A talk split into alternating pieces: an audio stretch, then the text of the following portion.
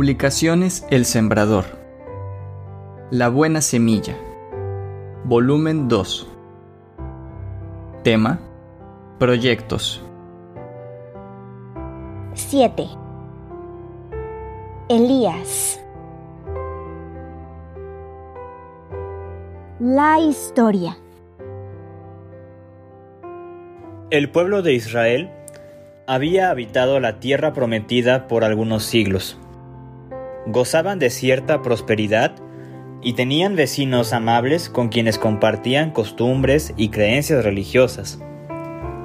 La ley de Dios, así como su historia de liberación de Egipto, eran cosas del pasado. Querían estar a la moda y vivir como sus vecinos, naciones paganas que no conocían a Dios. En estos tiempos de olvido, Dios levantó a Elías como su profeta. No fue fácil enfrentar a un pueblo que estaba en contra de todo aquel que hablara del Dios de Abraham, de Isaac y de Jacob.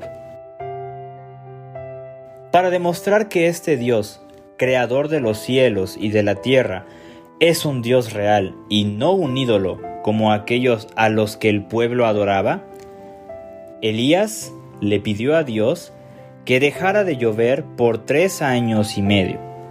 Y así fue. Pero ni así el pueblo se volvió a Dios.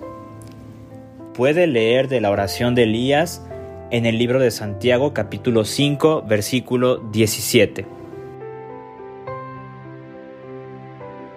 El proyecto.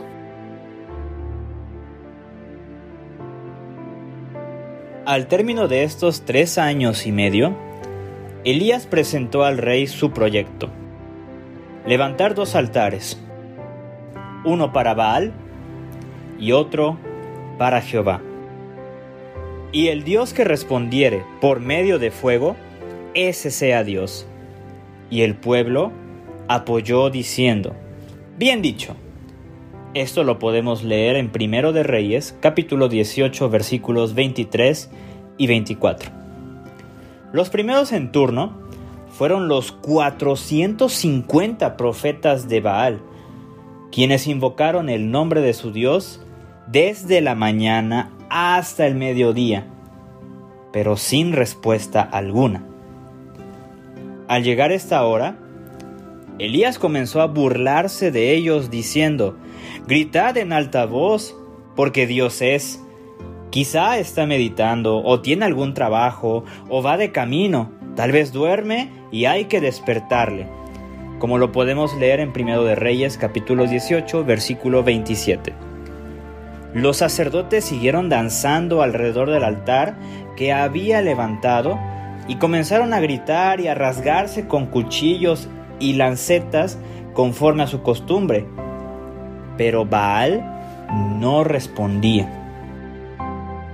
Llegó la hora del sacrificio de la tarde, cuando en el templo de Salomón debiera estar ofreciéndose el holocausto a Jehová, según él se los había ordenado.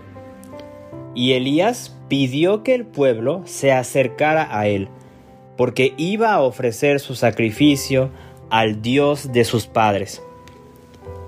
Levantó un altar con doce piedras, y hizo una zanja alrededor de él, preparó la leña, cortó el buey en pedazos y lo puso sobre la leña.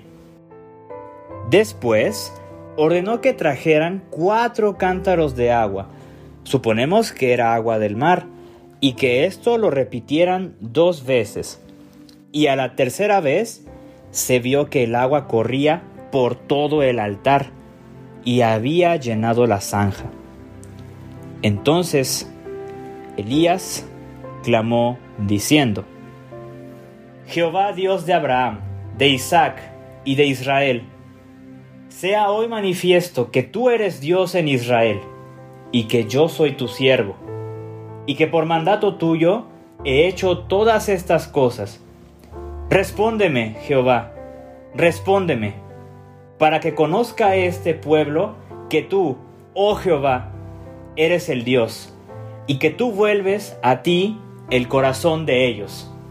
Esto lo leemos en Primero de Reyes, capítulo 18, versículos 36 y 37. Dios respondió con fuego, y este fue tan intenso que consumió el holocausto, la leña, las piedras y el polvo y aún el agua que estaba en la zanja. La respuesta del pueblo no se hizo esperar. Todos gritaron, Jehová es Dios, Jehová es Dios. Y Elías puso a prueba su decisión al ordenarles, prended a los profetas. Así los llevaron al arroyo de Sison y allí los degolló Elías. Aplicación. Elías puso esta alternativa ante el pueblo. ¿Hasta cuándo claudicaréis vosotros entre dos pensamientos? Si Jehová es Dios, seguidle. Y si Baal, id en pos de él. Como lo dice Primero de Reyes, capítulo 18, versículo 21. Ante todos los testimonios que Dios pone ante usted, ¿qué es lo que decide? Creo en ti y a ti solo he decidido seguir.